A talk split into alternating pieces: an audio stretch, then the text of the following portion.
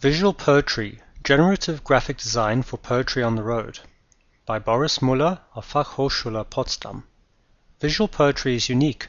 There are few other design projects that have embraced the concepts of generative design for such a long time. Visual poetry generates poetic and abstract visual representations for poetry.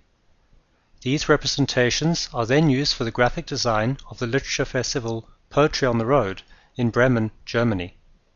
Ever since the generative design approach was introduced to the design of the festival, visual poetry has become an integral part of the festival itself.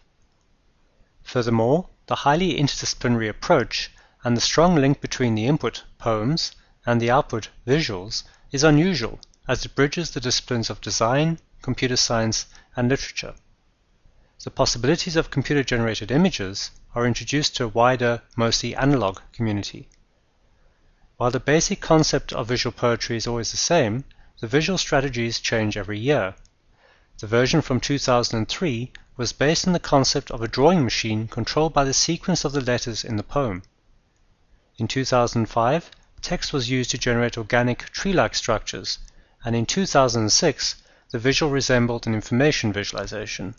In the context of the design discipline, the achievement of visual poetry is that a specific idea is the center of the corporate identity, and not a specific form.